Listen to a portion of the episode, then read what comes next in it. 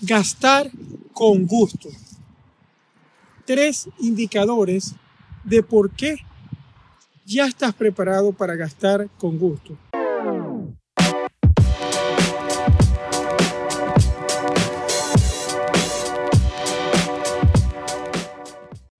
Hoy no quiero hablarte de ahorrar.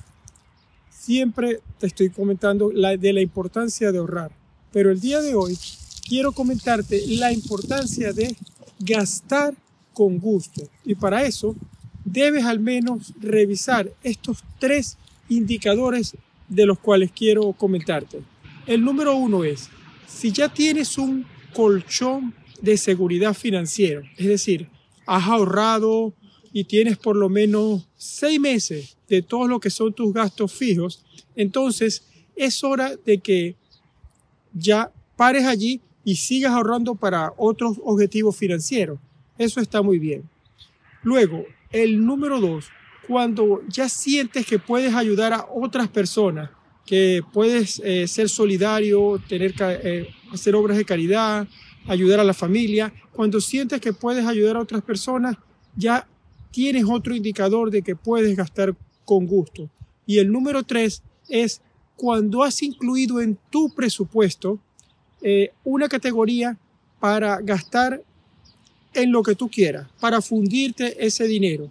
Eh, puede ser que adicionalmente tengas una categoría para ropa o una categoría para ocio o una categoría para diversión, pero es normal que a veces sentimos culpa o remordimiento porque queremos seguir ahorrando, porque dinero que dejamos de ahorrar es dinero que quizás podríamos invertir y eso nos daría eh, más ahorro o un mejor futuro. Pero, ¿qué pasa con el hoy, con el ahora?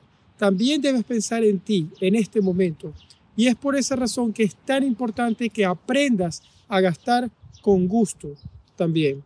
Entonces, recapitulando, Número uno, puedes gastar con gusto cuando ya tienes un colchón financiero, un soporte, una base de al menos seis meses de tus gastos. Número dos, cuando te sobra el dinero, vives dentro de tus posibilidades y puedes ayudar a otras personas. Y número tres, cuando has presupuestado una categoría dentro de ese presupuesto eh, personal o familiar donde puedes gastar en lo que quieras. ¿Por qué? Te comento esto porque eh, el día de hoy, cuando estás viendo este vídeo, es mi cumpleaños. Sí, y hace una, algunos días atrás hice algunas compras de cosas que me quería regalar, pero siempre cuando no estás 100% eh, conectado con, con, la parte de, de la abundancia, de realmente sentir que eres una persona abundante, entonces te cuestionas si debes gastar o no. Así que es muy importante que estés conectado con la abundancia, que desaparezca esa sensación de, que falta para otras cosas y gastar con gusto. Bueno, espero te guste este vídeo.